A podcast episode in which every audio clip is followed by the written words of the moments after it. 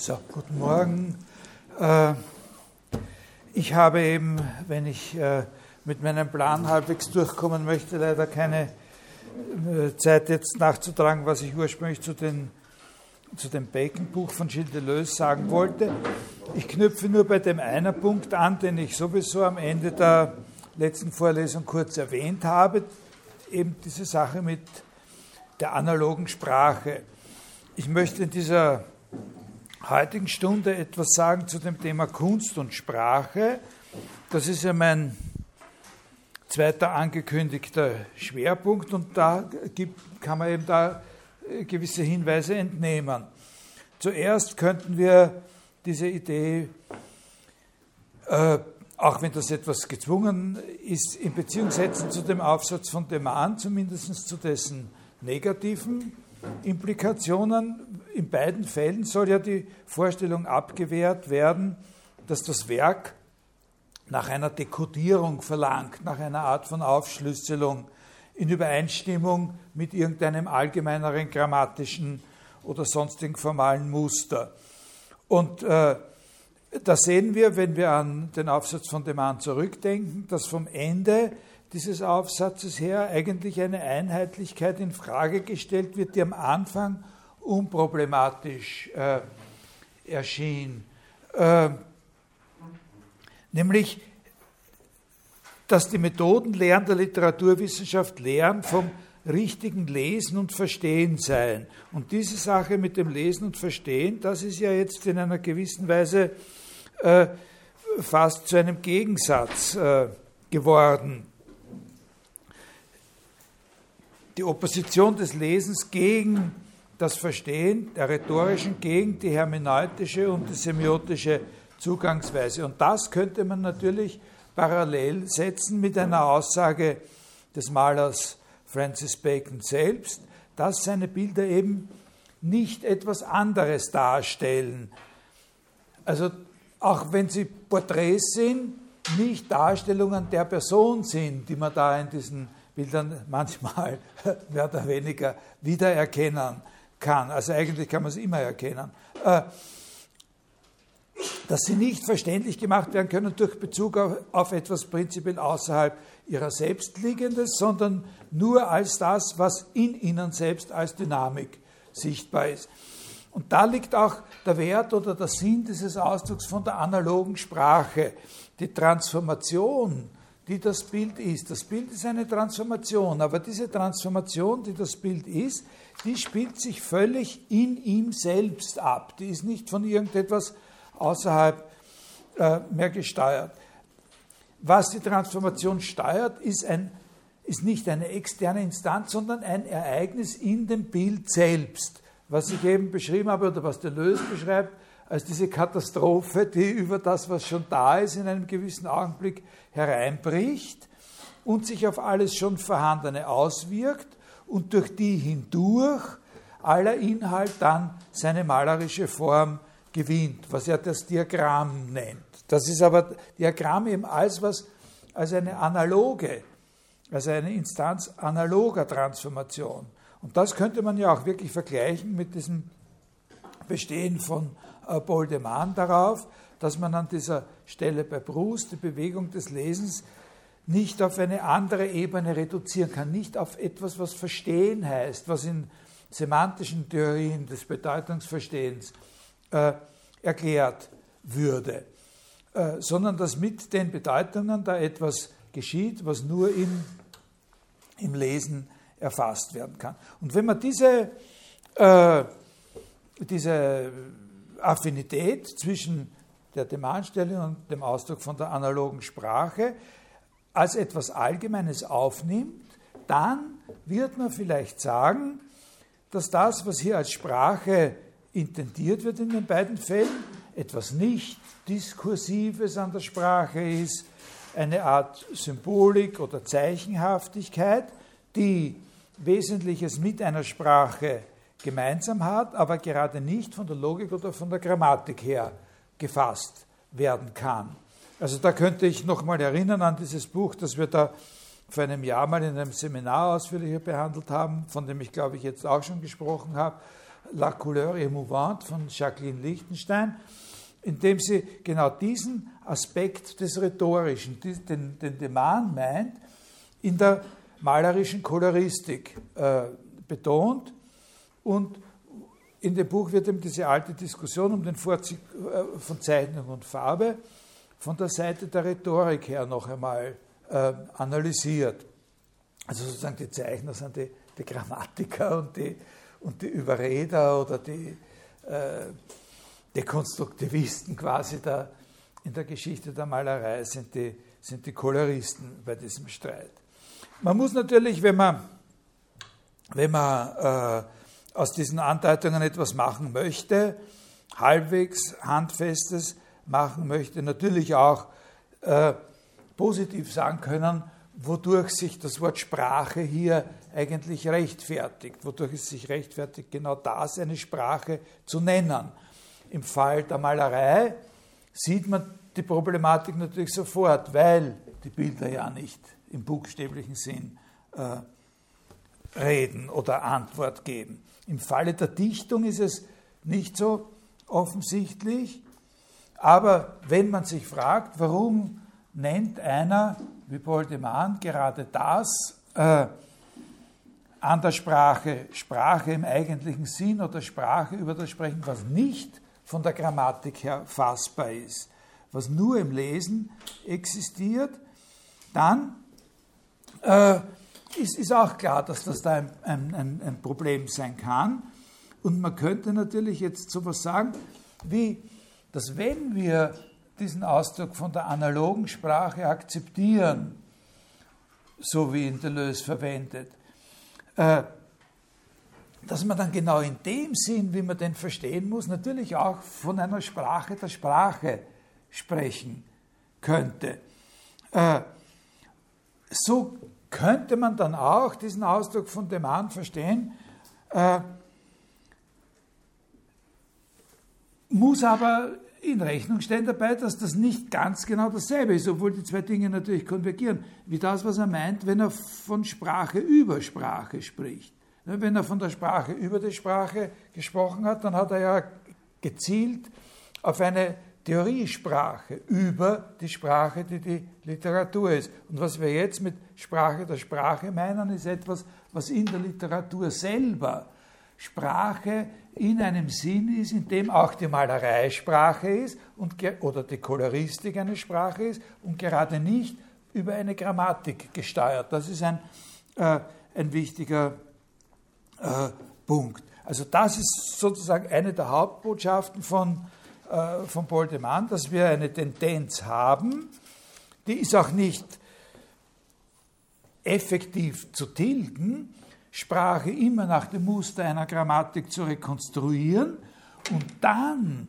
alles andere, was auch noch nach so einem Muster rekonstruiert werden kann, auch als eine Sprache zu verstehen. Diese Tendenz haben wir. Und gegen die arbeitet sein Aufsatz gegen diese Tendenz. Dass wir, wir verstehen Sprache von der Grammatik her und weil aber Grammatik etwas Allgemeineres ist als bloß eine Sprache, wie er immer wieder betont, rekonstruieren wir dann auch andere Zusammenhänge so und nennen dann alles, was wir so rekonstruieren können, auch eine Sprache und haben aber vergessen, so impliziert er, dass es in der Sprache auch was anderes gibt, was sie vielleicht noch viel stärker ausmacht und was vor allem in der Literaturtheorie berücksichtigt werden müsste und was nicht von der Grammatik aufgefangen wird. Und seine Idee ist so quasi genau die umgekehrte.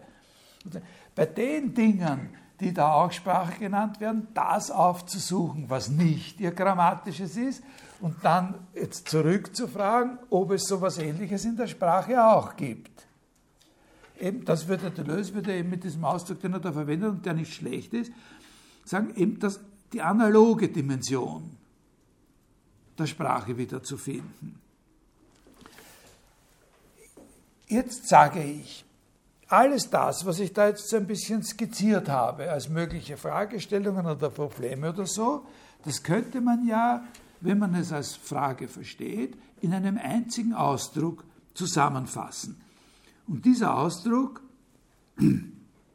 diese drei Wörter, sind auch der Titel eines in der philosophischen Ästhetik enorm einflussreichen Buches, nämlich die drei Wörter Languages of Art, Sprache oder Sprachen der Kunst. Was heißt es, von einer Sprache oder Sprachen der Kunst zu reden im Allgemeinen? Und der Autor von diesem Buch ist Nelson Goodman. Und Sie müssen ja ein Stück äh, von diesem Buch selber lesen. Aber das, was Sie da lesen müssen, ist was anderes, als wo ich heute im zweiten Teil meiner Vorlesung, wenn es ordentlich ausgeht, äh, reden werde. Also ich rede über etwas, was in dem Buch früher vorkommt. Äh, und ich möchte aber, bevor ich darauf zu sprechen komme, noch ein bisschen in zwei Richtungen äh, einfach einen Überblick geben oder einen Eindruck geben in zwei Richtungen, worüber man sonst noch reden könnte. Also ich möchte noch zwei bestimmte, diese Frage Sprache der Kunst, zuerst im ersten Teil meiner heutigen Vorlesung in zwei anderen Richtungen äh, besprechen. Die könnte man in tausend Richtungen besprechen oder auffassen, aber zwei davon. Und dann, die unterscheiden sich, stehen in Zusammenhang und, und die Ideen von Nelson Goodman, die ich in der zweiten Hälfte ansprechen möchte, wenn ich schnell genug reden kann, äh, die sind ein bisschen was Eigenes. Äh, die erste Richtung, in der ersten Richtung zielen wir auf den Begriff Zeichen als Schlüsselbegriff für diese Frage Sprache der Kunst. Und in der anderen Richtung orientieren wir uns an dem Begriff Ausdruck. Hat natürlich beides was miteinander zu tun, werden Sie auch sehen in dem, was ich sage, aber es sind einfach zwei verschiedene Richtungen. Also einerseits, also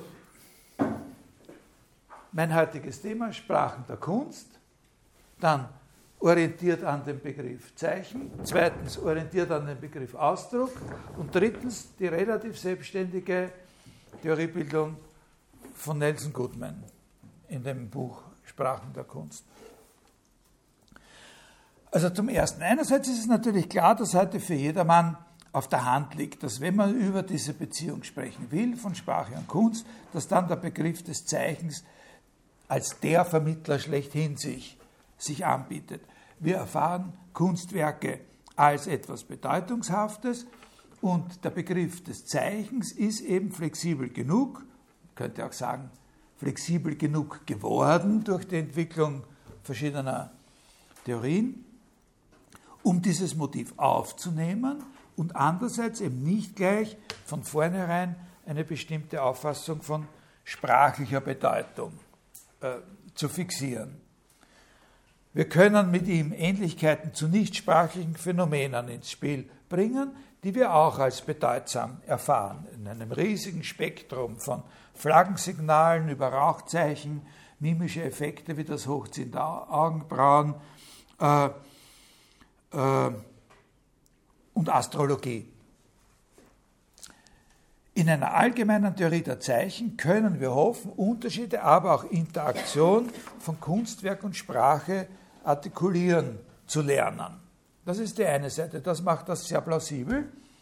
Man muss aber berücksichtigen dabei, dass insbesondere die moderneren Zeichentheorien ab dem 19. Jahrhundert nicht nur oder auch nicht primär von diesem Motiv her entwickelt worden sind, sondern aus anderen Motiven heraus, etwa äh, von erkenntnistheoretischen Problemen her, von der Einsicht in die Bedeutung externer Zeichen in der Identifikation von Vorstellungen, sowohl intersubjektiv wie auch innersubjektiv. Wie identifizieren wir die Vorstellungen, die wir haben? Ich für mich selber, aber vor allem natürlich auch wir untereinander über externe Zeichen natürlich. Und für den Objektbezug von Vorstellungen. Also ich kann überhaupt nichts sagen über die historische Entwicklung von Zeichenvorstellungen, Zeichentheorien. Das ist eine viel zu riesige Aufgabe. Aber es ist klar, dass aus dieser zweiten Perspektive, wo man sieht, dass die Zeichentheorien nicht primär aus dem Motiv entwickelt worden sind, etwas Allgemeineres zu finden über verschiedene sozusagen Kommunikationssystemen aus, sondern aus spezifischeren erkenntnistheoretischen Motiven heraus, dass aus dieser Perspektive ziemlich klar ist, dass der bedeutendste, grundlegendste Theoretiker, der da in Frage kommt, äh, Charles Sanders Peirce gewesen ist, über den ich nicht reden werde, was aber im Umkehrschluss nicht bedeutet, dass seine Theorien nicht auch aus dem ersten Gesichtspunkt, nämlich aus diesem Integrationsgesichtspunkt, Interesse hätten. Also seine, seine eigenen Motive waren schon mehr innerphilosophische, metaphysische, erkenntnistheoretische Motive. Und das ist wichtig zu wissen. Aber seine tatsächlich entwickelte Theorie der Zeichen ist eine, die auch aus der Perspektive etwas Allgemeineres zu finden über die verschiedensten Arten von Zeichensystemen, nicht nur Sprachen, ist auch aus dieser Perspektive sehr, sehr wichtig und auch gewürdigt worden. Zwei ganz extrem einflussreiche Autoren haben auf der Grundlage der Peirce'schen Zeichentheorie ästhetische, kunsttheoretische Analysen entwickelt. Eben Gilles Deleuze in den Büchern über das Kino, das ist eine ganz äh, äh, manifeste Sache, das ist ein richtiger Peirce-Fan, äh, vor allem in diesen Zusammenhängen. Und, was jeder weiß, Umberto Eco, nicht? der ja auch ein sehr, sehr einflussreicher Theoretiker auf diesem Gebiet äh, gewesen ist. Aber auf diese Traditionslinie werde ich nicht eingehen, auf die von Peirce ausgehende Traditionslinie sondern wenn ich sage über den Begriff äh, Zeichen, das wäre der erste von diesen drei äh, Themen heute, ein bisschen auf den Strukturalismus, weil das auch äh, ja ein bisschen eine Bringschuld ist, ne? im Hinblick auf das, was wir da bei Boldemann gelesen haben, der da immer über die Auseinandersetzung, und ich habe Ihnen eigentlich nur sehr wenig äh, gesagt, was man darunter verstehen soll, auf was er da genau zielt kann natürlich heute auch nicht eine wirkliche Erklärung geben. Ich lese Ihnen einfach ein paar ganz kurze Textstellen von zwei äh, zeitlich recht und auch sonst recht weit auseinanderliegenden Autoren vor, die Ihnen hoffentlich den Zusammenhang ein bisschen verdeutlichen können, der für unser Thema wichtig ist. Also die erste Gruppe von Zitaten ist äh, ist aus dem Cours de Logistique Générale von Ferdinand de Saussure. Das sind Vorlesungen aus, dem Jahr, aus den Jahren so um 1910 herum, äh, die nach seinem Tod im Druck herausgegeben wurden. Ich lese da übrigens aus einer äh, deutschen Ausgabe und Übersetzung, die faktisch von der Editions, die, die längst überholt ist. Also die ist unverlässlich, diese, äh, diese Ausgabe. Da, da, äh, aber was ich Ihnen vorlese, das ist schon äh, äh, fix genug. Das ist ein Urtext oder der Urtext schlechthin ne, des Strukturalismus, der sich dann auch außerhalb der Linguistik, in der Ethnologie, in den Kulturwissenschaften eigentlich als eine Art von Revolution der Denkungsart äh, durchgesetzt hat. Also das ist sozusagen eine Art von Bibel von allem, was Strukturalismus heißt. Und dem stelle ich dann gegenüber eine Passage von Roland Barthes, der eben auf dem Gebiet der Literatur- und Kulturtheorie so ein besonders äh, später, aber auch besonders prominenter Rezipient des Strukturalismus gewesen ist und einen enormen Einfluss eben in der Literaturwissenschaft äh, gehabt hat in der zweiten Hälfte des 20. Jahrhunderts. Also ich hoffe, Sie können sich ein bisschen an die Sachen erinnern, die ich in dem Zusammenhang mit dem Themanaufsatz da als wichtig angesprochen habe und die dann jetzt da wiedererkennen in meiner kursorischen äh, Lektüre von dem Saussure selbst. Also da geht es um die Frage zunächst mal ein bisschen, was ist eine Sprache? Und äh, er stellt da zwei Begriffe äh, zunächst mal einander gegenüber, die Begriffe Wert und Bedeutung. Es ist sehr, sehr wichtig für seine für seine Auffassung, was eine Sprache ist, dass man diesen Unterschied äh, kapiert und insbesondere kapiert, äh, was er mit dem Ausdruck Wert äh, hier genauer meint. Also ein, ein Kapitel beginnt mit das vierte Kapitel, der sprachliche Wert, um sich zu vergegenwärtigen, dass die Sprache nichts anderes als ein System von bloßen Werten ist. Genügt es, die beiden Bestandteile zu berücksichtigen, welche beim Ablauf der Vorgänge im Spiel sind, nämlich die Vorstellungen und die Laute. Also wir haben sozusagen, in, in diesem Kapitel geht es um, um, um zwei Unterscheidungen, die Unterscheidung von Bedeutung und Wert, und die wird erklärt in Bezug auf eine andere, querliegende, aber auch allgemeinere, wichtigere Vorstellung, nämlich die Vorstellung von dem Unterschied von Vorstellungen und Lauten. Und äh, die Sache mit der Unterscheidung von Vorstellungen und Lauten ist die, die uns fixiert auf das Thema Sprache.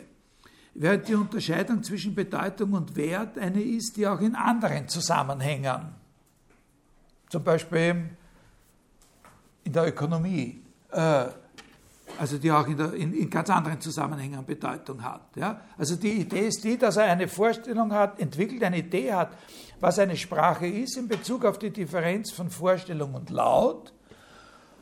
Und diese Idee, die er da hat, die kann er ausdrücken mit Hilfe der Unterscheidung oder nur klar mit Hilfe der Unterscheidung von Bedeutung und Wert. Ja? Sie werden gleich sehen, wie das zusammenhängt psychologisch, sagt er, ist unser Denken nämlich, wenn wir von dem Ausdruck durch Worte absehen, nur eine gestaltlose und unbestimmte Masse. Unser Denken ist ein Chaos. Das, was wir mit dem Ausdruck Denken bezeichnen und was wir uns dabei da sozusagen vergegenwärtigen, was in uns vorgeht, ist ein Totalchaos. Philosophen und Sprachforscher waren immer darüber einig, dass ohne die Hilfe der Zeichen wir außerstande wären, zwei Vorstellungen dauernd und klar auseinanderzuhalten. Dafür argumentiert er nicht weiter, aber ich würde sagen, da hat er recht. Dafür kann man aus allen möglichen Richtungen und mit tausend verschiedenen Hintergrundtheorien, die sich sogar widersprechen mögen, aber für das kann man immer argumentieren. Besonders berühmt sind natürlich heute die Argumente von Ludwig Wittgenstein über diese äh, über diese Sache. Das Denken für sich allein genommen ist wie eine Nebelwolke, in der nichts notwendigerweise begrenzt ist, wie die berühmten Heniden von dem Weininger, die allerdings, also nur nach dem Otto Weininger denken ja nur Frauen in Heniden und Männer können richtig denken. Während Saussure da irgendwie egalitärer ist und annimmt, dass, wenn man keine Sprache hat, alle nur in Heniden denken. Also das sind diese wolkenartigen Vorstellungen, sagt der Weininger. Es gibt keine von vornherein feststehenden Vorstellungen und nichts ist bestimmt, ehe die Sprache in Erscheinung tritt. So. Und auf der anderen Seite, bei den Lauten, bei dem, was man hört, ist es genauso. Ja, das Feld des Lautlichen, da ist uns das sogar in einer gewissen Weise klarer, das Feld des Lautlichen als solches genommen, ist ein genau solches Chaos. Genau so eine Wolke, wo alles möglich ist und nichts einen Vorrang hat. Ja? Das, wenn ich zu irgendjemandem sage, äh, lass uns was hören, dann ist es äh, jetzt ganz egal, ob er singt La Donna Immobile oder ob er, oder ob er niest. Ja? Oder zischt macht. Ne? Und in vielen Zusammenhängen äh, ist das auch das Einzige, was zählt. Wenn ich wo reingehe, es ist finster, es ist ein für mich nicht gut strukturierter Raum und ich sage, ist da wer, dann genügt es mir, wenn er zischt. Verstanden? Es ist ganz egal, was für ein Geräusch er macht. Ja? So ist äh, äh, das Lautliche genauso. Wir haben sozusagen zwei so amorphe Massen. Die Sprache ist es, was die beiden Sachen miteinander verbindet und gliedert. Eine Sprache ist nichts anderes, das ist auch schon zunächst einmal eine erste Nominaldefinition. Eine Sprache ist ein System, in dem die beiden amorphen Massen so miteinander in Beziehung gesetzt werden, dass sie zugleich gegliedert sind.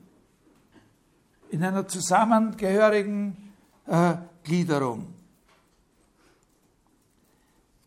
Wir können die Sprache in ihrer Gesamtheit darstellen als eine Reihe aneinander grenzender Unterabteilungen oder Unterscheidungen, die gleichzeitig auf dem unbestimmten Feld der vagen Vorstellungen und dem ebenso unbestimmten Feld der Laute eingezeichnet sind. Können Sie sich das irgendwie vorstellen? Eine Sprache ist sozusagen eine Matrix, die sozusagen an der Stelle des Aufeinander, die, die sozusagen, jetzt würde man sagen, an der Stelle des Aufeinandertreffens dieser beiden Wolken funktioniert. Aber in Wirklichkeit ist das nicht ganz richtig, weil sie zugleich, indem sie dort eine Struktur herstellt, für, die für beide gilt, die ja überhaupt erst in Zusammenhang bringt. Die Sprache bringt überhaupt erst diesen Schnitt zustande und stellt zugleich dort eine Struktur her, die die beiden in Beziehung setzt. Das ist eine Sprache.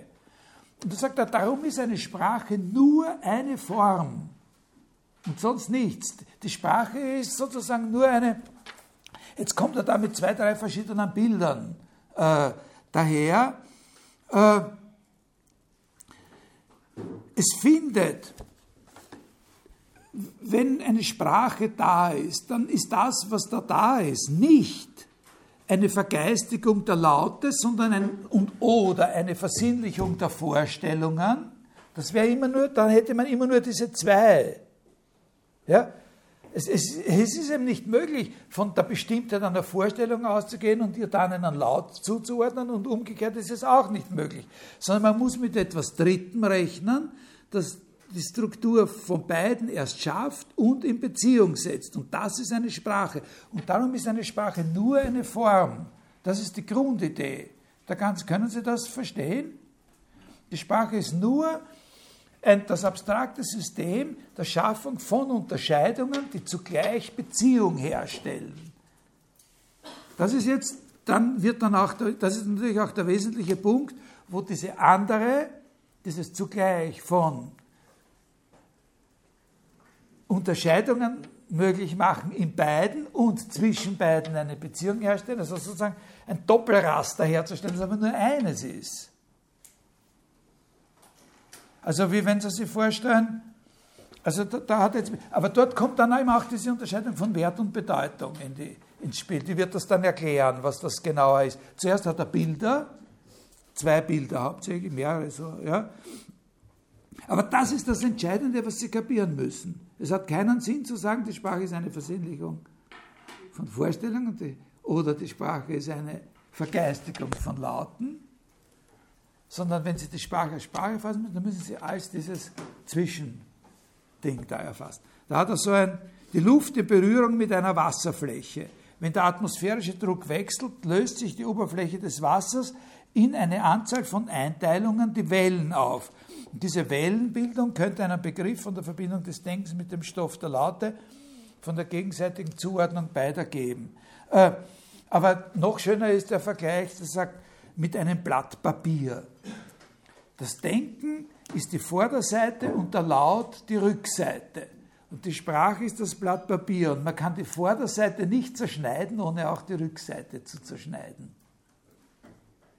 So ist die Sprache, wie, wie, das Blatt Papier, das eine Vorderseite und eine Rückseite hat. Die eine sind die Vorstellungen, die andere Seite sind die Laute. Und Sie können nicht in eines von den beiden hineinschneiden, ohne denselben Schnitt in dem anderen zu machen. Ja? Das ist ein schönes, schönes Bild? Um, um, um klarzumachen, was er meint. Und theoretisch gefasst wird das, was in diesem Bild vermittelt wird, durch die Unterscheidung von Bedeutung und Wert. Der, die Bedeutung ist sozusagen,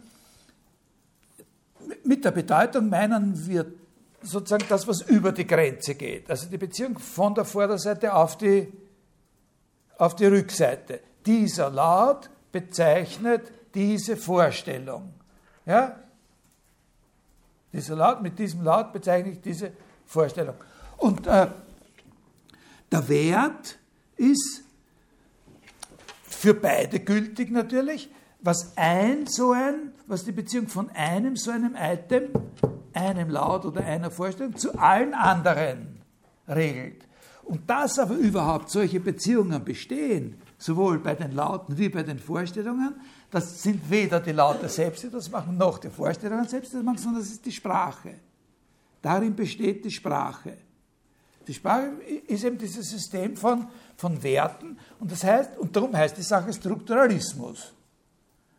Weil alles, was eine solche, ein solcher Item ist, nichts anderes ist als die Gesamte der Beziehungen, die zu allen anderen, die in diesem Raster vorkommen, hat. Darum heißt es Strukturalismus und darum ist das immer nur eine Form.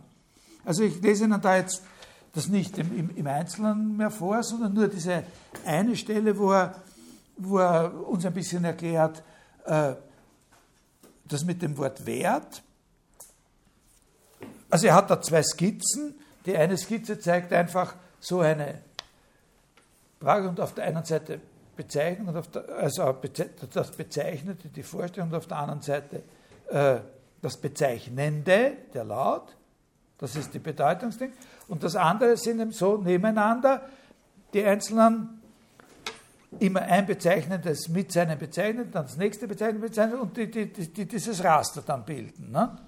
Können Sie ungefähr äh, verstehen. Ich lese Ihnen jetzt nur ganz kurz vor diese eine Stelle da, wo er sagt, äh, was macht das eigentlich aus, was ein so ein Wert ist? Dass es immer zwei Dimensionen gibt. Ein Wert äh, alle Werte zeigen sich von folgendem Grundsatz beherrscht. Erstens, Beziehung auf etwas Unähnliches, das ausgewechselt werden kann gegen dasjenige, dessen Wert zu bestimmen ist. Also wenn wir von einem Wert reden, haben wir immer eine Unähnlichkeit. Also äh, das Geld und die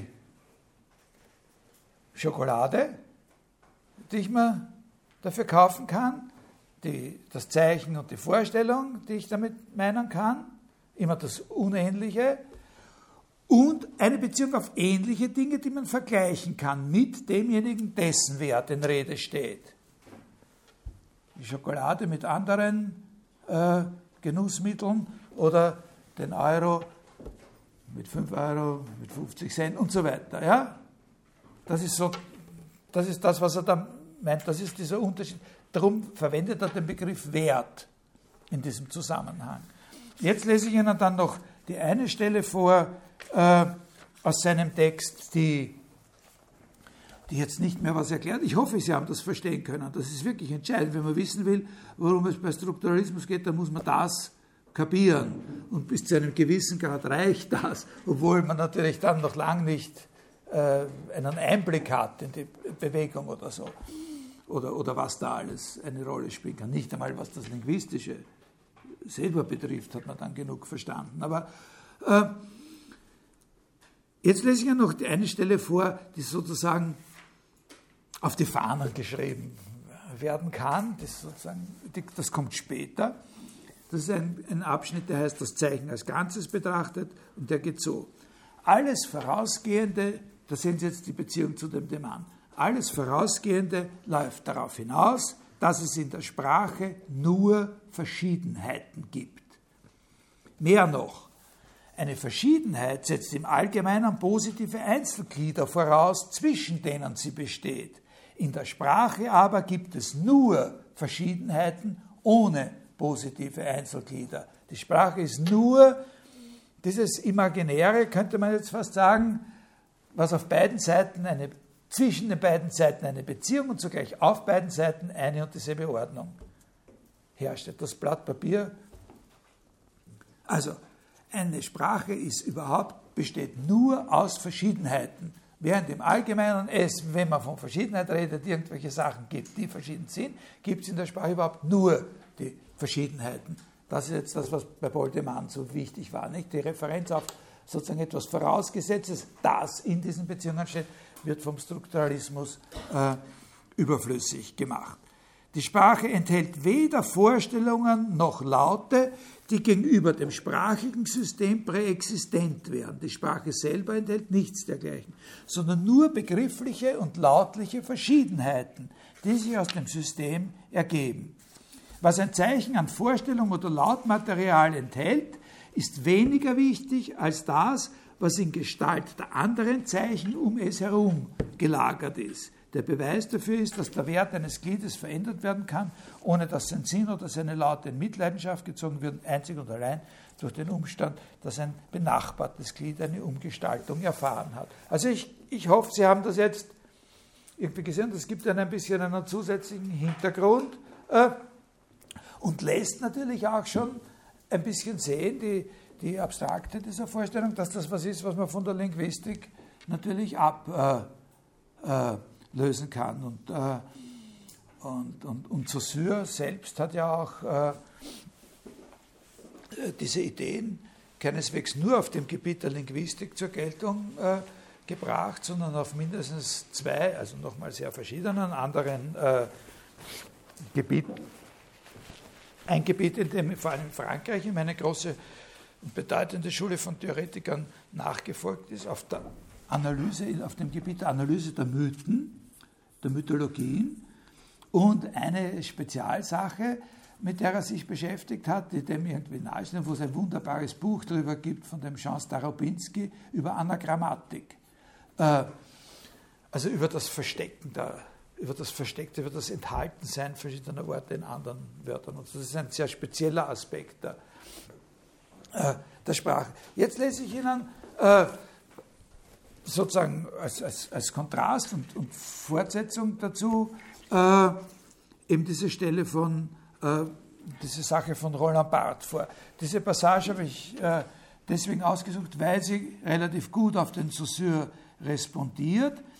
Vor allem aber, weil hier an dieser Stelle mit dem Begriff strukturalistische Tätigkeit, also das ist so aus den 60er Jahren, glaube ich, äh, etwas gemeint ist, was eben genau diesen Unterschied zwischen Kunst und Kunsttheorie überbrücken soll, was da eine Gemeinsamkeit und eine Identität zwischen Kunst und Kunsttheorie herstellen soll. Also was uns sozusagen ermöglichen würde, den Unterschied zwischen diesen beiden Ausdrücken zu überbrücken, Sprache über Sprache und Sprache der Sprache, was ich da bei dem Boldemann einander gegenübergestellt äh, habe. Also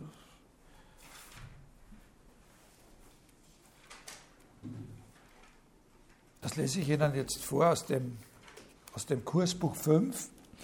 Das war so eine, ich weiß nicht, das Kursbuch ist dann später ist eine Zeit lang nicht mehr, so eine Publikationsserie, eine Zeit lang nicht mehr erschienen, dann ist es wieder erschienen, ursprünglich eben herausgegeben von dem Hans Magnus Enzensberger.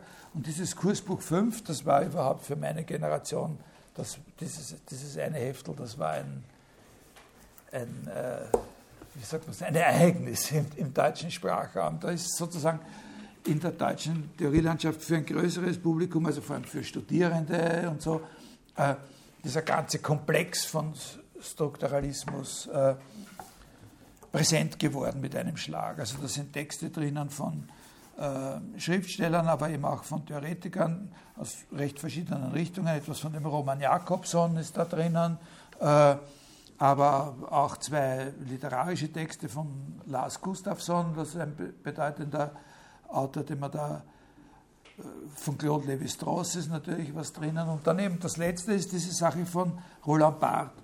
Die strukturalistische Tätigkeit heißt das und beginnt mit dem Satz, was ist der Strukturalismus? Man sagt, es ist keine Schule, keine Bewegung, äh, hat eigentlich nicht viel Terminologie, vor allem nicht viel eigene Terminologie, was ja sehen weil das Wort Struktur ist ja nicht von den Strukturalisten erfunden worden, und schon gar nicht so ein Wort Wert oder Bedeutung oder so. Äh,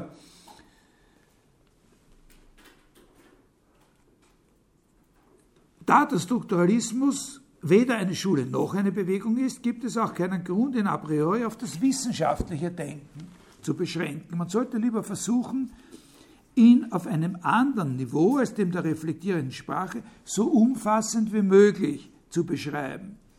Und dann sagt er, es ist in der Tat anzunehmen, dass es Schriftsteller, Maler und Musiker gibt, in deren Augen das Praktizieren der Struktur eine distinktive Erfassung, Erfahrung darstellt und dass man Analytiker wie Schöpfer unter das gemeinsame Zeichen dessen stellen muss, was man den strukturalen Menschen oder die strukturale Tätigkeit nennen könnte, der nicht durch seine Ideen oder seine Sprache definiert wird, sondern durch seine Imagination oder eine bestimmte Art des Imaginären. Das ist etwas, was er da zusätzlich reinbringt, aber also gegenüber dem, dem Saussure, aber was natürlich nicht ohne Anhaltspunkt ist, weil Sie ja gesehen haben, dass diese Idee mit dem Blatt Papier, also mit dieser Sache, die ja eigentlich nur Form ist, zwischen den beiden anderen schon was davon hat, dass es was Imaginäres ist, wenn es nur aus Verschiedenheiten besteht. Wenn wir davon ausgehen, dass unsere Welt ja aus irgendwelchen, letztlich aus irgendwelchen Sachen besteht, die dann verschieden sind, dann ist dem gegenüber etwas, was nur Verschiedenheit ist, eben was Imaginäres. Der Strukturalismus ist demnach für alle seine Nutznießer im Wesentlichen eine Tätigkeit, eine geregelte Aufeinanderfolge einer bestimmten Anzahl geistiger Operationen. Strukturalistische Tätigkeit, so wie man von surrealistischer Tätigkeit gesprochen hat. Das Ziel jeder strukturalistischen Tätigkeit, sei sie nun reflexiv oder poetisch, also da hat er wieder diese Gemeinsamkeit, besteht darin, ein Objekt derart zu rekonstituieren, dass in dieser Rekonstitution zutage tritt, nach welchen Regeln es funktioniert, was seine Funktionen sind. Die Struktur ist in Wahrheit also ein Simulacrum des Objekts, aber ein gezieltes, also ein, ein, ein Scheinbild, ein, ein, imaginäres Bild des Objekts, aber ein gezieltes, interessiertes Simulacrum, da dieses imitierte Objekt etwas zu Vorschein bringt, was im natürlichen Objekt unsichtbar oder unverständlich geblieben ist. Der strukturale Mensch nimmt das Gegebene, zerlegt es, setzt es wieder zusammen. Das ist scheinbar wenig, aber so, dass etwas erkennbar wird. Also sagt er, dieses Neue ist nichts Geringeres als das allgemein Intelligible. Also ein super Beispiel, natürlich das Beispiel schlechthin, auf das man da verweisen kann, für seine Sicht der Sache, das sind diese Analysen der Verwandtschaftsbeziehungen von Levi Strauss. Also die Analysen der Verwandtschaftsbeziehungen bei den Bororo-Indianern, die, die bringen zutage, dass die ihre Verwandtschaftsbeziehungen auf eine Weise regelt, dass wenn man die formal beschreiben will, man mathematische Mittel braucht, die aus dem späten 19., frühen 20. Jahrhundert in Europa entwickelt worden sind. Da man jetzt nicht annehmen kann, dass die Bororo-Indianer schon seit Hunderten von Jahren über die, also sozusagen die Publikationen von den, mathematisch, von den von Gruppentheore, mathematischen Gruppentheoretikern sozusagen schon vorausgeahnt haben, ne? äh, sondern machen das sozusagen von selber. Man hat ja irgendwie das Gefühl, dass man sagt, dürfen sie denn das überhaupt, wenn sie die Theorie nicht haben. Ne? Aber äh, das ist genau, was er da meint. Ne? Dürfen Sie überhaupt so etwas Kompliziertes machen, wenn Sie es nicht in einer Theorie beschreiben können? Sie dürfen, Sie können. Und was der Strukturalismus macht, ist genau das intelligibel machen. In einer bestimmten Weise. Das Objekt, dieses System der Verwandtschaft, Sie können rekonstituieren, wieder ausgetauscht wird. Der Zusammenhang von, von Exogamie-Regeln und matrilinealer Struktur der, der Verwandtschaft. Das ist enorm kompliziert. Das, will, das wollen sie alle gar nicht lernen, das zu beschreiben. Und äh, verstehen Sie, das ist da hier gemeint. Er rekonstituiert das, äh, das Objekt, stellt eine Intelligibilität her. Äh, und, und dann sagt er eben, und das gilt äh, keinen, das begründet eben keinen Unterschied zwischen wissenschaftlichem Strukturalismus und Kunst. Und dann sagt er, äh, wenn Trubetskoy das phonetische Objekt als Variationensystem rekonstruiert oder Levi-Strauss äh, seine Rekonstruktionen durchführt oder wenn Jean-Pierre Richard ein Gedicht von Mallarmé in seine distinkten Schwingungen zerlegt, dann machen die nichts anderes als Mondrian, Pierre Boulez oder Butor, Michel Butor, die, die Künstler oder die Schriftsteller selber machen wenn sie durch die geregelte Darstellung bestimmter Einheiten oder Assoziationen dieser Einheiten ein Objekt arrangieren. Eben das, was man eine Komposition nennt. Also, was äh, lese ich da nicht, äh, weiß ich, wie viel äh, mehr vor. Äh,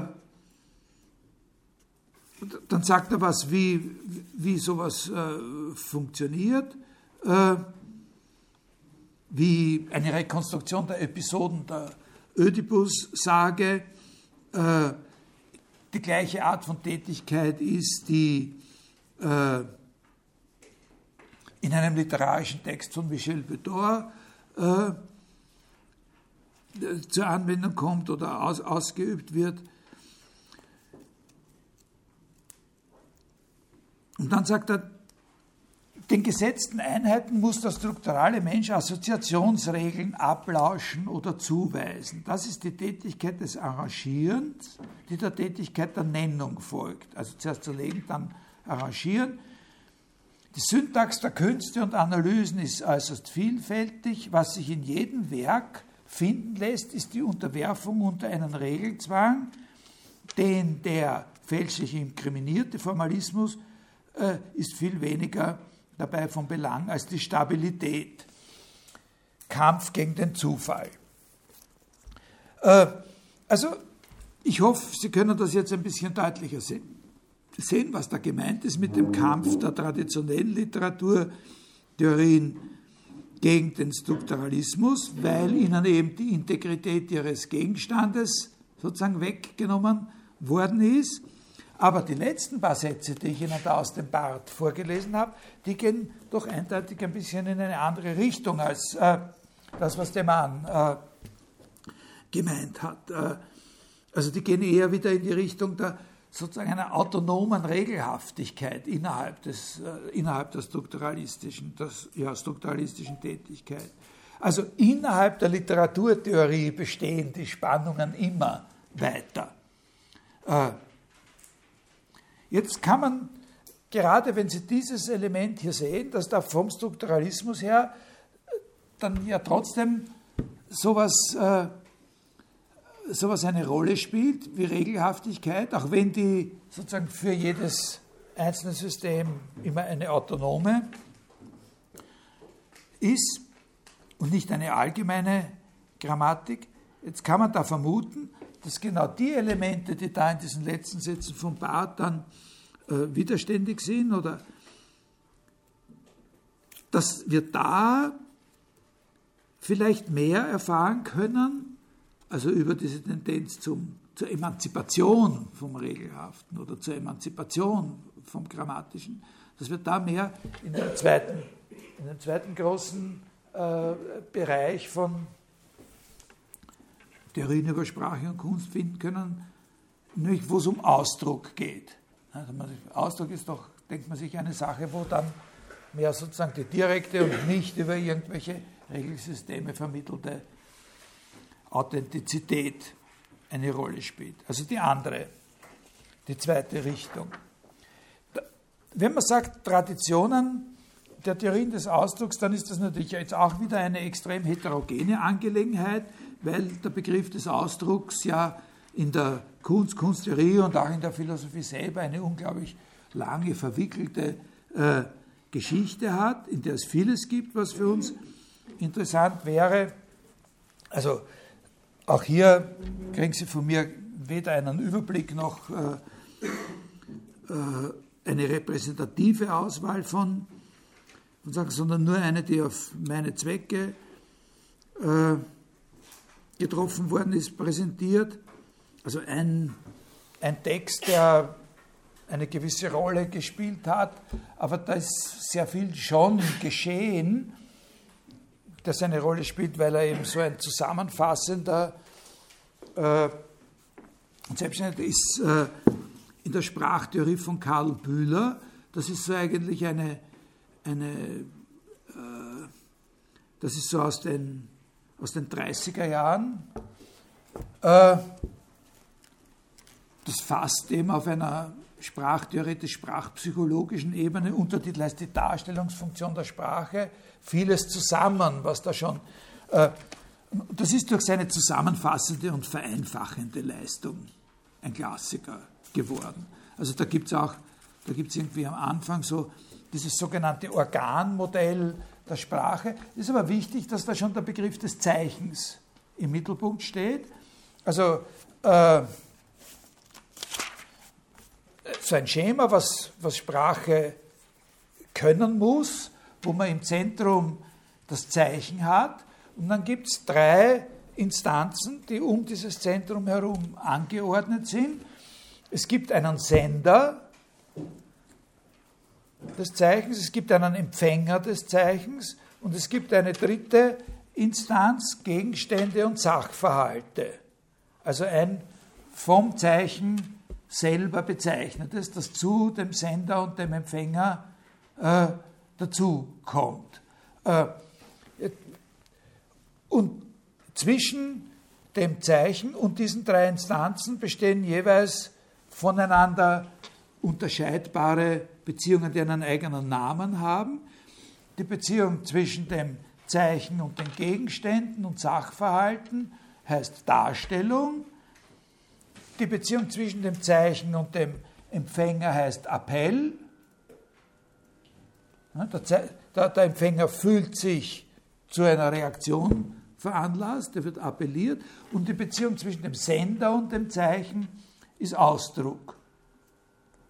Also wenn von dem, wenn von dem Sender ein Zeichen äh, abgeschickt wird und es erreicht den Empfänger und der Empfänger, für den Empfänger ist nicht erkennbar, dass das Zeichen sich auf unabhängig von ihnen beiden existierende dritte Gegenstände darstellend bezieht, wenn das nicht erkennbar ist, oder wenn es einfach überhaupt nicht so ist, dass es sich auf solche Sachen bezieht, dann wird das Zeichen von dem Empfänger als ein bloßer Ausdruck. Also es gibt natürlich auch möglich, dass er es überhaupt nicht als Zeichen interpretieren kann. Das ist auch möglich, dass es gar nicht als Zeichen interpretieren kann. Oder es wird als ein bloßer Ausdruck verstanden. Ne? Und, äh, oder es wird zwar von dem Sender eine Beziehung auf unabhängige Sachverhalte intendiert, aber der äh, Empfänger kann äh, das nicht deuten, dann kann es auch als ein bloßer Appell verstanden von der Seite des Empfängers her. Ist es ein Appell? Er fühlt sich aufgerufen, irgendwas nachzudenken, kann aber nicht. Er fühlt nur den Appell und kann die Darstellung nicht nachvollziehen, kann nicht nachvollziehen, was dargestellt ist. Ne? Verstehen Sie? Ungefähr.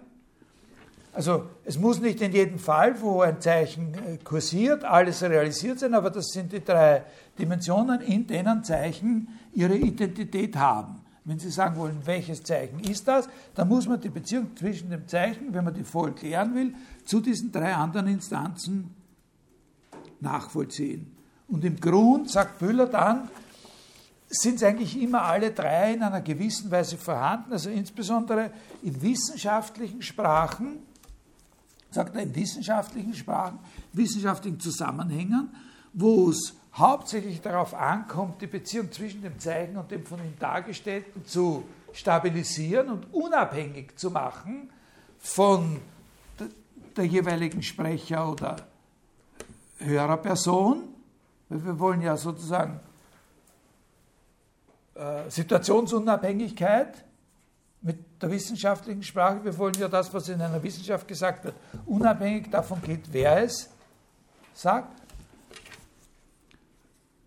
ist doch in einer wissenschaftlichen Sprache immer ein Rest, sagt er von, in den Zeichen einer wissenschaftlichen Sprache, immer ein Rest von Ausdruck drinnen oder so. Ja? Also das ist so eine, äh, Ausdruck ist letztlich eine Art von irreduzibler Dimension in jedem sprachlichen Zeichen, aber etwas, was verschieden ist von dem, was man seine denotative Dimension, also die Darstellungsfunktion der Sprache oder des Zeichens nennen könnte und kann sozusagen, auch wenn es noch da ist, meint er, vernachlässigt werden. Dort, wo es um die Beziehung auf etwas anderes geht. Da kann man natürlich jetzt anfangen, philosophisch äh, sehr viel äh, nachzudenken. Ein wichtiger Punkt in, diesen, äh, in dieser Theorie von Bühler ist aber, dass er immer daran festhält, dass Ausdruck immer Ausdruck von etwas ist. Also Ausdruck, auch, auch wenn sozusagen die Beziehung auf das Tagesstätte nicht geklärt werden kann, dann ist da immer der, der Sender selber oder etwas, was in dem Sender selber sozusagen als Intention oder so den, äh, den Ausdruck äh, bestimmt. Ausdruck ist immer eine Sache von was in diesen, in diesen Theorien. Das heißt, wenn man jetzt auf den Demand zurückschaut und auf den Strukturalismus, dann ist Ausdruck ein prekärer Begriff, weil er genau das voraussetzt, zwar nicht unbedingt in Bezug auf der Seite dessen, wohin er zielt, sondern auf der anderen Seite, wo er herkommt, eine Instanz außerhalb seiner selbst. Ja, können Sie das? Verstehen Sie jetzt immer was anderes voraus? Eine, eine von der, so wie Wesen und, äh, und Erscheinung. Ja?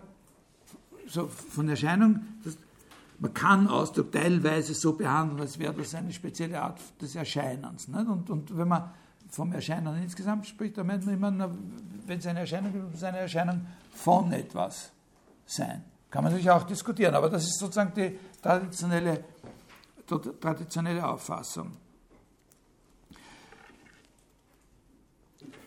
Der Mann hingegen, wenn er über Ausdruck sprechen würde, gesprochen hätte in diesem Aufsatz, würde er wahrscheinlich sagen, wenn mich das überhaupt interessiert, dann interessiert es mich nur als etwas, was emanzipiert ist von so einer Referenz auf etwas anderes. Und das ist auch gar nicht, äh, das ist auch etwas, was in der Kunst uns relativ natürlich erscheint, dieser sein, sein Standpunkt. Wenn wir von einem ausdrucksstarken Bild sprechen, wollen wir uns eigentlich nicht darauf festlegen, sondern wir haben so, so das Gefühl, das sind eigentlich blöde Theorien, schwer gegen sie anzukommen, aber wir wollen sie eigentlich nicht, diese Theorien, die sagen, das Bild ist ausdrucksstark, weil der Maler so die entsprechende Emotion hatte. Da muss er geweint haben. So traurig ist er. Und, und, und, und, und wir wollen auch nicht unbedingt, wenn wir sagen, dass das Bild ausdrucksstark ist, dass wir weinen müssen, wenn wir sehen. Es spielt eine Rolle. Es kann eine Rolle spielen. Es gibt Leute, die sagen, im langsamen Satz vom C-Dur-Streichquintett von Schubert muss ich immer weinen. Aber äh, das ist was anderes, die das sagen. Die sagen, na, wenn wir sagen, das Bild ist ausdrucksstark, dann wollen wir schon, dass es das Bild ist wollen wir dem Bild was zugeschrieben haben? Das ist natürlich jetzt so eine Frage, die auch diese, die, die man auch behandeln könnte von den äh, Vorstellungen von Kant her über ästhetische Urteilskraft und so, was da jetzt eigentlich gemeint ist mit dem Bild zuschreiben können oder so. Aber wir wollen es jedenfalls unabhängig haben von dem, was äh, der Schöpfer gefühlt hat und dem, was was wir fühlen. Da, auf dieses Thema kommen wir aber noch ein bisschen. Meine, eine meiner Lieblingsideen oder so ist ja, dass der Expressionismus als Kunstrichtung äh, in Wirklichkeit genau die Emanzipation von dieser Bindung des Ausdrucks an ein äh, an ein Wesen ist. Also ein vollkommenes Missverständnis ist, den Expressionismus zu verstehen als eine Kunstrichtung, in der die Künstler ihre Subjektivität jetzt frei und ohne Regeln zum Ausdruck bringen. Also Expressionismus ist in gewisser Weise genau das Gegenteil davon, nämlich sozusagen dem Ausdruck selber eine äh, eine, seine eigene Freiheit zu geben, seine eigenen Gesetze zu lassen. Darf ich das auffassen? Also, das ist ja wirklich großartig, danke. Aber, äh, jetzt lese ich Ihnen was vor, was ein nicht ganz, was ein bisschen ein anderer, eine, eine andere Auffassung ist. Noch einmal ein bisschen anders, weder sozusagen Bindung des Ausdrucks an das Wesen noch völlige Emanzipation des Ausdrucks. Das sind die ersten zwei Seiten in einem Text, der, der hat schon Wann ist das entstanden? Von Benjamin über die, äh, dieser Text über die Sprache überhaupt und über die Sprache des Menschen? Aber jedenfalls hat er äh, äh,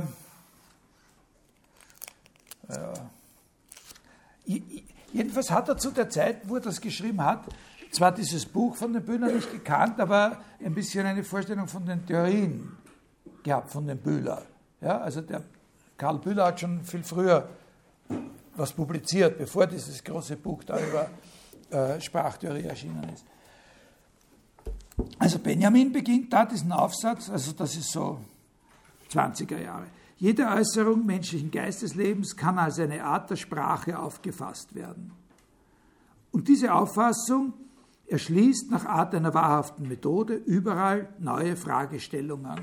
Man kann von einer Sprache der Musik und der Plastik reden, von einer Sprache der Justiz, die nichts mit denjenigen, in denen Rechtssprüche abgefasst sind, unmittelbar zu tun hat, von einer Sprache der Technik, die nicht die Fachsprache der Techniker sein muss. Sprache bedeutet in solchem Zusammenhang das auf Mitteilung geistiger Inhalte gerichtete Prinzip in den betreffenden Gegenständen.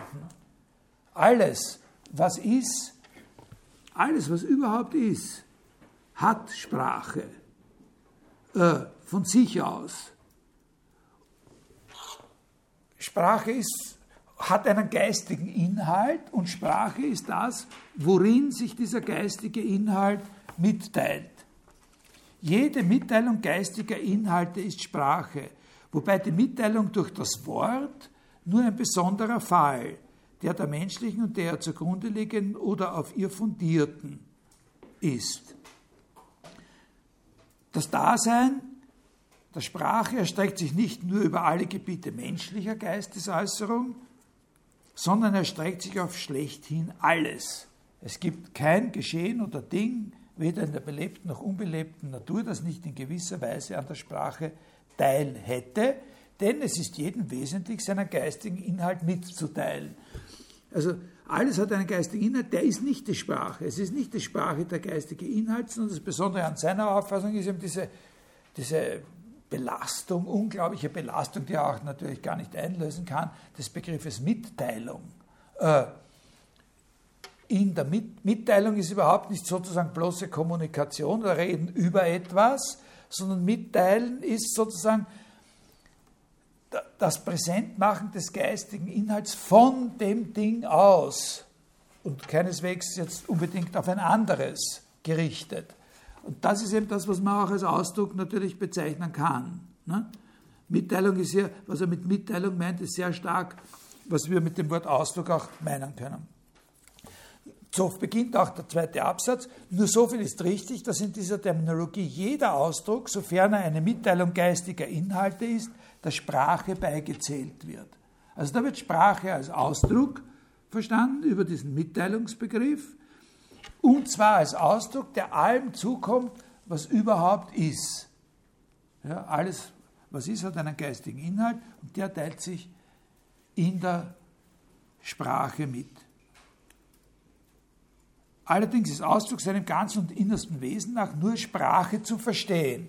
Also das ist ganz klar, dass hier weder eine Grammatik gemeint ist, noch so eine, da wird etwa, da wird sozusagen, da, er verwendet diesen Begriff hier überhaupt nicht, aber da ist eben ganz stark diese Vorstellung des Authentischen, also nur von der Sache selbst herkommenden. Das ist sehr wichtig für den Ausdrucksbegriff.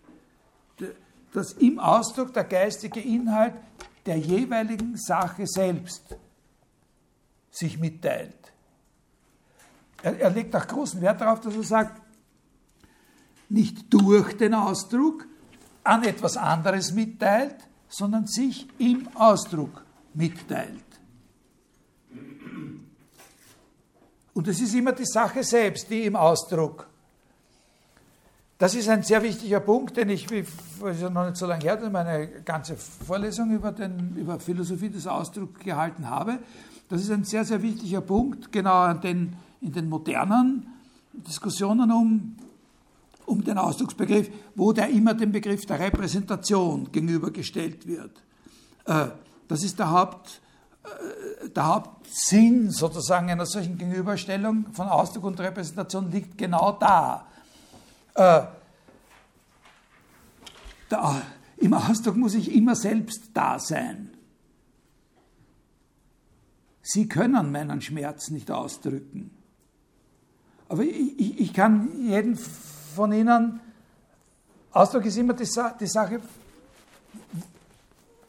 wo in dem Ding oder aus dem Ding selbst heraus das zur Erscheinung kommt, was zur Erscheinung äh, gebracht wird. Wir kommen dann auf, ein, ein, auf einen Punkt, wo wir vielleicht ein, ein Problem sehen können, aber eins, das lösbar ist. Wenn in der Repräsentation, Repräsentation ist Delegation, ne? Ich, ich, ja, vorhin politisch ist das so. Ne? Ich kann meine, meine Meinung, ich kann äh, meine Erkenntnisse repräsentieren oder repräsentiert sein lassen in etwas anderem, was von mir abgelöst ist, in der Sprache oder in äh, einem politischen Repräsentanten, der in irgendeinem Parlament sitzt. Ich kann meine Erkenntnis repräsentieren, repräsentiert sein lassen, so dass sie Zugang zu meiner Erkenntnis haben und überhaupt nie eine Beziehung auf mich herstellen brauchen. Ich schreibe was oder es gibt, ne, es gibt so viele berühmte Sachen, von denen man weiß, die, die spielen eine entscheidende Rolle für uns, die verstehen wir, die lesen wir und wir wissen nicht, wer das war, der sie geschrieben hat oder erfunden hat, weil sie in Zeichen repräsentiert für uns da sind. Der Ausdruck ist immer gebunden an das, wovon er der Ausdruck ist. Verstanden ungefähr? Das ist das, was er, äh, äh, was er da meint. Nicht eine Grammatik, nicht eine Mitteilung durch, sondern in der Sprache ja, des geistigen Wesens jetzt. Also das kommt schon ein bisschen das ist eine eigenständige Auffassung. Äh, das ist natürlich ein, ein enorm weiter Begriff von, äh, von Sprache, den er da hat. Das ist sehr fraglich, was man damit anfangen soll. Aber man kann natürlich schon was damit anfangen, wenn man es in Beziehung setzt zu anderen äh, terminologisch klarer und weniger emphatisch gefassten Theorien in der Tradition davor oder auch danach. Aber ich glaube, ich hoffe, Sie haben es verstanden. Das, ne? Äh, ich könnte, ich, ich, ich habe mir gedacht, ich lese einfach so, zum, damit man noch eine andere Facette der Sache sieht, eine, eine kleine Stelle vor aus der ästhetischen Theorie von, von Adorno, zum Teil ein bisschen, äh, ja, Sie lachen, weil ich heute ausnahmsweise mal durch alle Bücher durchkomme, nicht? oder? Ja. die mitgenommen habe. Äh, und äh, also aus der ästhetischen Theorie von Adorno, an dieser Stelle nicht unbedingt so äh, vielleicht nicht unbedingt so äh, hier sichtbar, aber in vielen Zusammenhängen sehr stark beeinflusst von diesen Ideen von, von Benjamin. Man kann nicht sagen, dass Adorno diese, diese Gedanken, die da die ich Ihnen da kurz skizziert habe, dass er die übernommen hätte wirklich und zu seiner Theorie gemacht hätte. Aber sie spielen im Zusammenhang mit anderen Gedanken, die er da noch dazu hat, für ihn eine große Rolle. Also jetzt eine kurze Stelle vor, die Ihnen einfach noch eine andere Dimension zeigt, die, die da gemeint sein kann. Der Sprachcharakter der Kunst führt auf die Reflexion, was eigentlich aus der Kunst rede. Das eigentlich der Hervorbringende nicht und nicht der Empfangende ist ihr Subjekt. Also das Subjekt in der Kunst ist das, was aus ihr redet und das ist eben nicht der Hervorbringende und nicht der Empfangende. Also auch wieder da sehen Sie diese Art von Autonomie, nicht aus der Kunst selber spricht. Die Kunst hat ihre eigene Sprache und, und ist nicht sozusagen äh, Sprache in dem Sinn als Übermittlung bloße Übermittlung von etwas von dem Hervorbringer an den Empfänger. Überdeckt wird das vom Ich der Lyrik, das für Jahrhunderte sich einbekannte und den Schein der Selbstverständlichkeit der poetischen Subjektivität zeitigte. Aber das ist eben ein Irrtum, sagt er. Sie ist keineswegs mit dem Ich, das aus dem Gedicht redet, identisch. Also die poetische Subjektivität des Poeten ist nicht identisch mit dem Ich, das aus dem Gedicht redet. nicht bloß des dichterischen Fiktionscharakters der Lyrik und der Musik wegen, wo der subjektive Ausdruck mit Zuständen des Komponisten kaum je unmittelbar zusammenfällt. Weit darüber hinaus ist prinzipiell das grammatische Ich des Gedichts von dem durchs Gebilde latent Redenden erst gesetzt. Also es gibt sozusagen eine Subjektivität des Autors, es gibt ein grammatisches Ich des, äh, des Gedichts und es gibt ein lyrisches, äh, äh, ein latent redendes, das dieses Grammatische erst setzt. Ja, das, das, ist, das zeigt sozusagen die Komplexität der Sache ganz, äh, äh ganz gut, die, die, der gemeint ist. Der Anteil des empirischen Ich, also des Subjektiven des äh, Poeten, ist nicht, wie der Topos der Echtheit es möchte, der Ort von Authentizität. Der Ort von Authentizität ist das emanzipierte Werk selber eigentlich, aus das selber einen Anspruch darauf hat, Sprache zu sein und nicht nur von unserer Sprache her verstanden zu werden. Können Sie das? Ungefähr, das ist sozusagen die, die Idee. Das ist eine gewisse Kontinuität mit dem, äh, was ich Ihnen von dem Benjamin äh, vorgelesen habe. Und dann kommt also der Gedanke, ob dieses latente Ich, das aus der Kunst spricht, in den verschiedenen Gattungen das Gleiche sei. Das, und das führt ihn dann auf ganz interessante äh, Überlegungen. Jedenfalls aber ist es sachimmanent und konstituiert sich im Gebilde selbst durch den Akt von dessen Sprache. Durch den Akt, also es ist weder so, dass diese Sprache des Gedichts eine Übersetzung der Vorstellungssprache des Dichters oder des Komponisten ist, sondern das hat seine eigene Sprache. Da gibt es dann bei Adorno natürlich auch äh, Facetten in seiner, in seiner Musiktheorie, vor allem aber auch in, in, in, den Noten zur Literatur, wo das ein bisschen konkreter wird und auch, äh, was nicht heißt, dass es vorhersehbar und weniger interessant wäre. Zum Beispiel eine Frage, die man durchaus ernst nehmen muss und nicht nur als eine sozusagen billige Analogiesache verstehen darf. Ich weiß aber jetzt nicht wo, aber das gibt es an mehreren Stellen bei ihm, wo er so über den Sprachcharakter der Musik redet und auf äh, dieses dialogische und Hin- und Herreden, das Konversationsartige des klassischen Streichquartetts zum Beispiel verweist, wo wir da eben dann manchmal so, äh, wo es ja dann wirklich von Haydn bis weiß ich wohin, äh, äh, wahrscheinlich bis zu Ligeti, äh, dann immer wieder Sätze gibt, wo man das Gefühl hat, die, die reden miteinander, ne, die einzelnen Stimmen.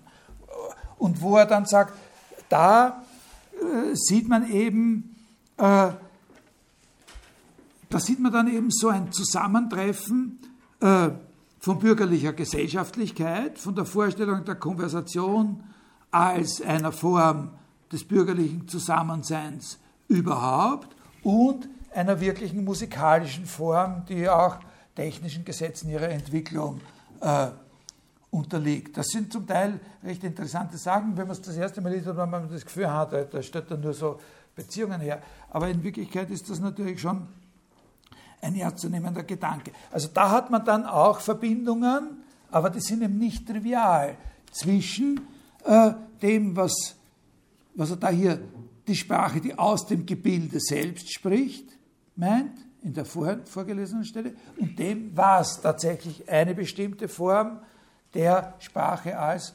Kommunikationsmittel unter den Menschen in einem bestimmten Typ von Gesellschaft äh, äh, dominiert oder ein, einen Wert darstellt.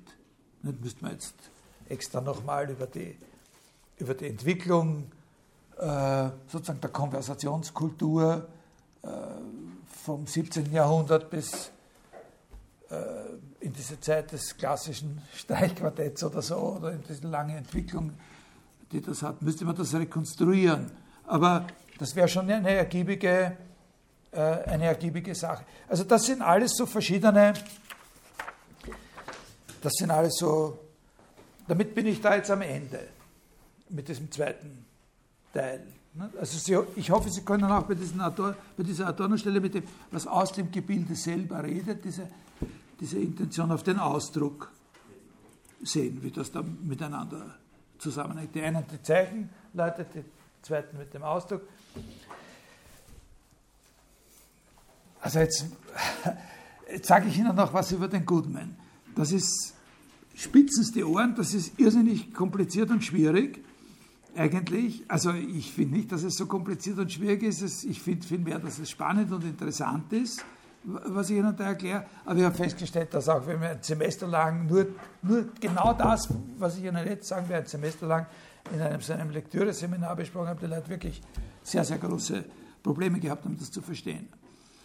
Das ist ein Ansatz, ganz schnell sage ich das auch, das ist ein Ansatz, Sie müssen Sie vielleicht anhören.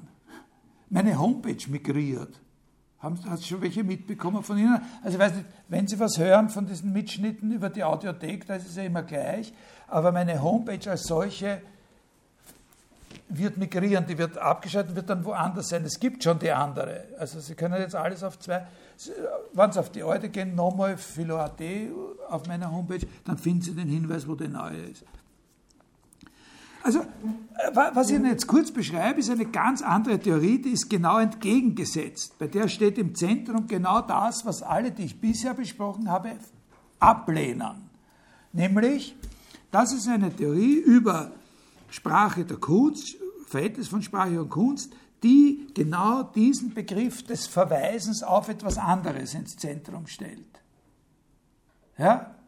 Die genau das, was wir bisher immer sozusagen als Kontrast gehabt haben bei Deman und so mit dem Strukturalismus, Emanzipation von dieser Beziehung auf ein anderes.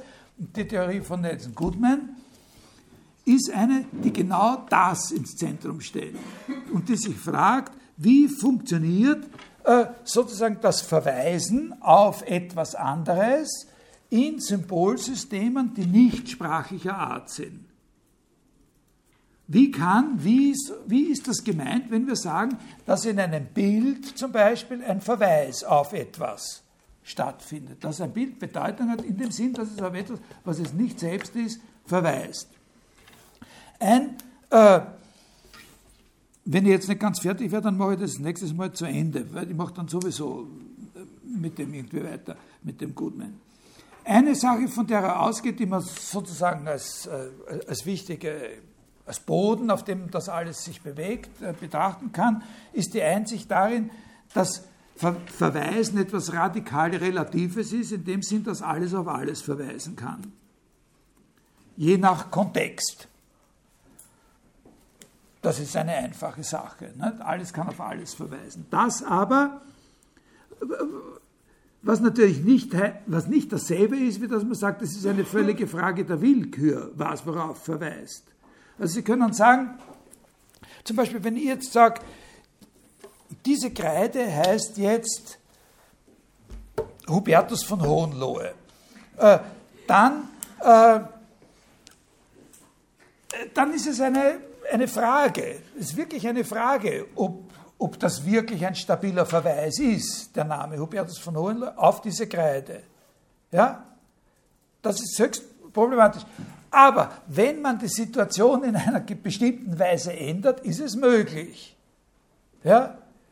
Also Verweisen ist, ist nicht nur eine Sache sozusagen eines Willkürakts, aber es gibt keine a priori Grenzen, äh, wie in einer systematischeren Weise alles zu einem Verweis auf alles andere Beliebige gemacht werden könnte. Ich glaube, das ist eine Sache, die man auch nicht weiter diskutieren muss und nicht bestreiten äh, kann. Auf der anderen Seite heißt es aber auch nicht, dass es nicht sehr präzise und strenge Einteilungen in Typen des Verweisens geben kann und muss. Alles kann auf alles verweisen, aber es gibt bestimmte Grundtypen des Verweisens, wo es sehr, sehr wichtig ist, dass man die streng auseinanderhält. Und was Goodman jetzt meint, ist, eine Voraussetzung, die er macht, ist, dass in bildlicher Darstellung, also in Bildern, auf genau dieselbe Art auf irgendetwas verwiesen werden kann, nämlich auf die Art des Bezeichnens, die wir auch in der Sprache haben, wenn wir sagen, dass ein Name oder ein Prädikat einen bestimmten Sachverhalt bezeichnet. Bildliche Darstellung ist neben der sprachlichen Bezeichnung eine, es gibt einen Unterschied, aber es gibt auch ein Gemeinsames und dieses Gemeinsame besteht zunächst darin, dass genau so wie ein sprachliches Zeichen, ein Bild etwas denotieren kann, auf einen bestimmten Gegenstand referieren kann. Die Frage ist nur, was ist jetzt der Unterschied, ne? wenn man davon ausgeht, dass das möglich ist. Und um zu erklären, was der Unterschied ist, macht er, entwickelt er einen Gedanken, der sehr, sehr, äh, der sehr, sehr wichtig ist äh, und sehr, sehr charakteristisch äh, für ihn, nämlich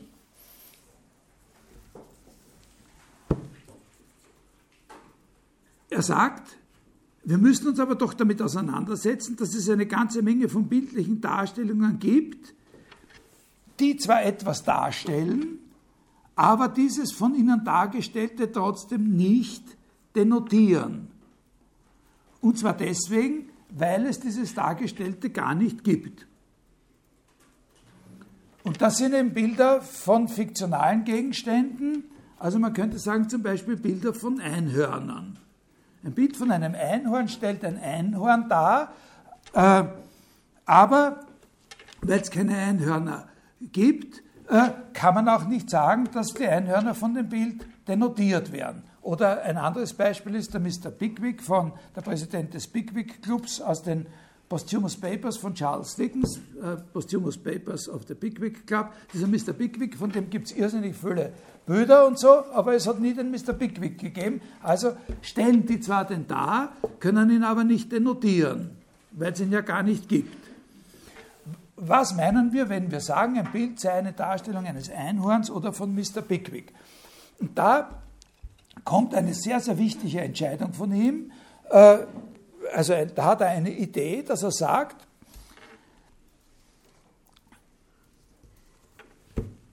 wenn wir sagen, dass so ein Bild ein Einhorn darstellt, dann ist das, was wir aussagen, nicht eine Beziehung zwischen dem Bild und dem Einhorn,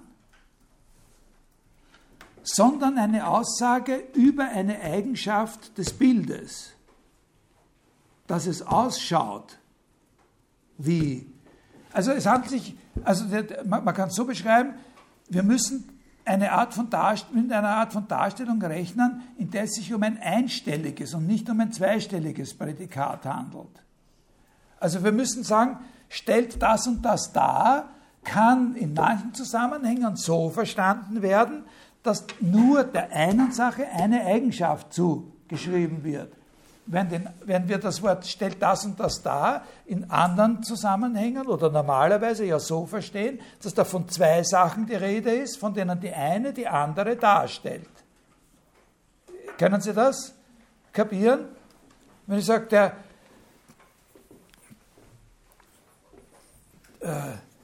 dieses Streifen Papier stellt jetzt die Südautobahn dar, ja, dann habe ich es in dem zweiten Sinn verwendet. Ja, weil dann habe ich gesagt, es gibt die Südautobahn und es gibt diesen Streifen Papier und zwischen diesen beiden Dingen besteht jetzt die Beziehung des Darstellens. Dann kann ich sagen, wenn ich das logisch rekonstruiere, so nach der Russell-Manier, dann ist dieser Satz zu analysieren in, es gibt ein X und ein Y und das eine, das X ist dieser Streifen Papier und das Y ist das sowieso und zwischen diesen beiden besteht die Beziehung D, X, D, Y. Nicht? Verstanden. Und dann kann ich sagen, wenn das eine nicht existiert, dann ist der Satz auf jeden Fall falsch weil ich ja vorher gesagt habe, es gibt das eine und es gibt das andere. Äh, aber was er sagt ist, in solchen, es gibt eben diese Fälle von bildlicher Darstellung, wo das gar nicht so gemeint ist, das Wort. Gar nicht so gemeint sein kann, weil ja von vornherein dieses Ding sowieso nicht existiert. Und jeder weiß, dass es nicht existiert, dieses Zweite. Das Bild ist da, aber das, was es darstellt, hat nie existiert. Kein Mensch nimmt an, dass der wirklich existiert. Daher ist das anders gemeint. Das ist nicht so gemeint, dass da zwischen zwei Sachen die Beziehung der Darstellung besteht, sondern es ist so gemeint, dass das eine Ding eine bestimmte Eigenschaft hat. Nämlich so auszuschauen wie, und jetzt kommt die entscheidende Frage, wie auch andere Einhornbilder. oder in wesentlichen Zügen so auszuschauen wie auch andere Bilder von dem Mr. Pickwick. Ja? Einstellig. Man kann daraus, dass man sagt, dieses Bild stellt den Pickwick dar, in diesem Sinn von darstellen, eben nicht darauf schließen, dass es einen Mr. Pickwick geben muss. Ja? Ist das? Können Sie das verstehen? Das lebt, ein bisschen legt das schon zum ersten Mal, aber das kommt hier nicht vor, das Wort. Äh, äh, sowas wie Ausdruck nahe. Ne? Es ist eine, eine Qualität, die dem äh, zugeschrieben wird. Jetzt äh, können Sie natürlich, jetzt, jetzt gibt es Leute, die machen da einen Einwand an der Stelle gegen diese Idee von vornherein, und sagen, das akzeptieren wir auf keinen Fall. Woher soll man denn wissen, wie, er, wie der Mr. Pickwick ausgeschaut hat, wenn wir nicht und so weiter. Aber das ist äh, kein, kein relevanter Einwand, nicht? sondern es geht wirklich nur darum, in, faktisch gibt es Bilder von ihm und es kommt nur auf die Ähnlichkeit mit den anderen Bildern an, dass die auch die, diese Qualität haben. Ja, bitte? beim ersten Mal, beim ersten Mal, wenn ein Einhorn gezeichnet wurde, habe ich keinen Bezug zu einem anderen Bild von einem Einhorn. Genau, aber Sie haben auch keinen Bezug zu einem Einhorn. Sie haben, eine, Sie haben sozusagen, Sie haben eine Art von Beschreibung. Es geht etwas mit. Ja? Es beginnt etwas, es geht etwas mit, mit diesem, mit diesem Einhornbild und ein anderer macht auch ein, ein. Also ein wichtiger Punkt ist, dass es eben nicht a priori sowas gibt, so wie es a priori Kant sagen, Raum und Zeit gibt, gibt es ja nicht a priori Einhörner und auch nicht a priori Einhornbilder, sondern das kommt auf irgendeine Weise in die Welt und jemand sagt, was ist das? Ist das ein, ist das eine Kuh, die ein Horn verloren hat? Und dann sagt, nein, nein, das ist kein, das ist ein Einhorn. Und sagt, ah, ich mache jetzt auch nur, ich zeichne auch nur mehr Einhörner oder so. Oder der schreibt das, äh, oder der schreibt den, den Roman oder diese Geschichte, diese Posthumous Papers, und irgendwer sagt, na, wie wird der ausgeschaut haben und macht ein Bild und alle anderen machen dann. Ne? Also wenn einer einmal den Roman illustriert hat zum Beispiel oder diese Geschichte illustriert hat und ein Pickwick-Bild gemacht hat und ein anderer will auch in sein ein Bild von dem Mr. Pickwick machen, dann ist es schon von einer gewissen, dann ist es eine Sache einer empirischen Entwicklung, wie sie auf verschiedene ausschauen kann. Ne? Ja? Das heißt, der Ursprung von Bildern kann nicht in den Bildern liegen, sondern wie bei dem Einhorn-Beispiel. Es muss schon irgendwie eine Erzählung über das Einhorn, das heißt Sprache über das Einhorn. Na, das muss nicht unbedingt sein. Das, ja, das muss nicht unbedingt so sein, aber äh, aber es spricht auch nicht gegen die, gegen die Theorie, äh, wenn das so ist. Aber es muss nicht unbedingt so sein. Also es kann auch so sein, dass irgendwo irgendwelche Zeichnungen gemacht werden oder Bilder gemacht werden und im Nachhinein äh, sagt da irgendwer, was ist das oder sowas und äh, sowas möchte ich auch malen oder so. Oder sagt, na sowas kann mein, mein fünfjähriger Bub auch malen und so. Ne?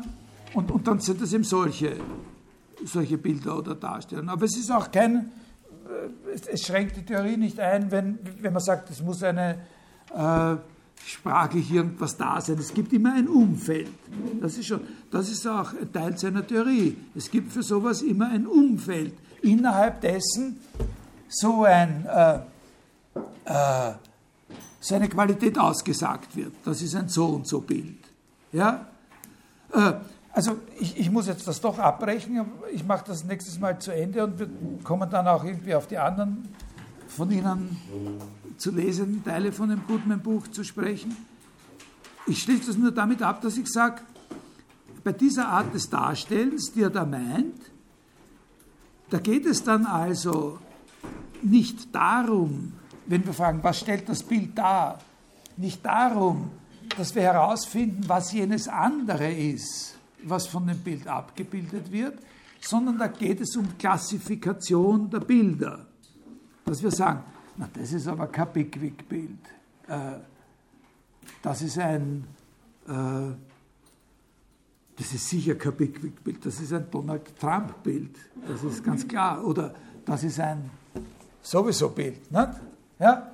Geht um Klassifikation, so wie wenn man sagt, das ist aber jetzt, wenn das nur mehr ein Bein, unter Anführungszeichen, dann ist es aber kein Sessel mehr.